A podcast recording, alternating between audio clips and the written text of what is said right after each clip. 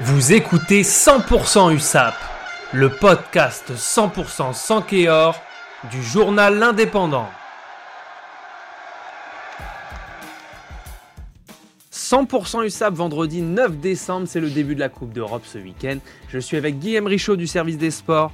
Les Catalans sont engagés en Challenge Cup. On va pas se mentir, ce sera compliqué de jouer sur les deux tableaux.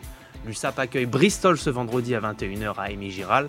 Que doit-on attendre de cette rencontre pour les Catalans? Salut Johan, effectivement, euh, début de, de, la Challenge Cup, la petite Coupe d'Europe. Que doit-on attendre? Bah, Honnêtement, pas grand-chose. Il euh, n'y a aucun intérêt sportif euh, pour Perpignan. Euh, ils veulent surtout préparer la fin de, l'année avec les deux gros matchs contre Montpellier et contre La Rochelle qui arrivent. Perpignan ne gagnera jamais cette Challenge Cup.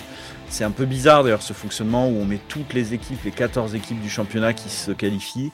L'USAP va la jouer sans la jouer, ses adversaires la joueront sans la jouer. Bayonne ce sera pareil, Pau ce sera pareil. Maintenant on a en plus des, des clubs d'Afrique du Sud qui sont engagés, euh, donc c'est plus vraiment une Coupe d'Europe. C'est vrai que ces deux rencontres euh, qui arrivent, donc Bristol ce soir et puis Glasgow la semaine prochaine, on a un peu du mal à voir euh, l'intérêt pour Perpignan. Alors comme tu le disais, c'est peut-être des matchs effectivement qui peuvent aider à préparer les futures rencontres de top 14. Justement, ce soir on a un adversaire qui sont les, les Bears de Bristol. Qu'est-ce qui vaut cet adversaire? Alors c'est un adversaire qui est, qui est censé sur le papier être solide. Pourtant ils souffrent hein, en ce début de saison en championnat. Euh, ils sont derniers du classement, alors en sachant qu'il y a deux équipes qui ont fait forfait. Et pour des clubs, un club comme Bristol qui a pourtant beaucoup d'internationaux, qui a des noms qu'on connaît, hein, euh, notamment, euh, qui a deux piliers euh, qui sont équipe d'Angleterre, Ellis Genge et Kyle Sinclair, qui sont tous les deux titulaires hein, avec le 15 de la Rose.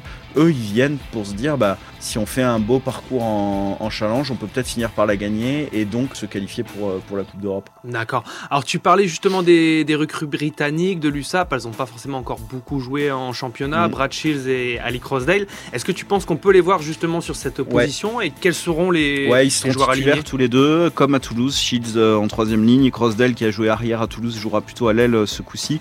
Ça tourne pas mal. Il y a quelques joueurs qui reviennent, qui ont des choses à montrer, hein, qu'on n'a pas trop vu depuis le début de saison. C'est le cas de Boris Goutard à l'arrière, c'est le cas de Lucas Dubois à l'aile.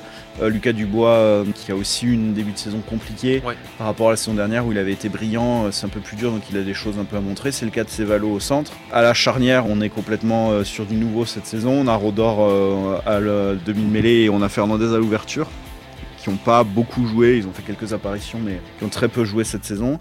Euh, devant c'est un peu plus solide euh, pour le coup. On a l'Autrian qui a souffert à Toulouse et qui est capitaine là et qui clairement euh, c'est aussi un match pour se remettre un peu la tête à l'endroit. Il a souffert vraiment à Toulouse avec un arbitre britannique pour le coup et en mêlée euh, ils se sont pas compris et été compliqué. Vellart qui remonte, qui joue désormais 8 mais qui remonte au poste de talon. Puis après on retrouve des joueurs qu'on voit beaucoup, hein, Fial, Aboutelé, Roux, Oviedo. Oviedo voilà c'est aussi un bon joueur. Euh, Sur le banc en revanche effectivement euh, ça tourne un peu. On a Pozzolo Tulagi euh, qui a fait quelques, quelques feuilles à 18 ans là, mais qui, qui, a- qui sera là. On a Fornet qui revient avec l'équipe de France à 7. On a la Borde aussi. On a Montgaillard qui a marqué son premier essai à Toulouse et Oui. qui devrait rentrer, enfin qui va rentrer. Euh, on a Moreau, Viola qui sont euh, qu'on n'a pas trop vu cette saison. Donc voilà, on a, on a quand même des joueurs qui doivent montrer un peu des choses. Écoute, merci beaucoup Guilhem. Merci, J'imagine qu'on aura euh, le débrief complet dès samedi dans les pages euh, sport de l'Indépendant. Exactement. Et en podcast euh, lundi. Retrouvez cette émission et toutes nos productions sur Radio Indep et en podcast sur l'indépendant.fr, nos réseaux sociaux et votre plateforme de streaming favorite.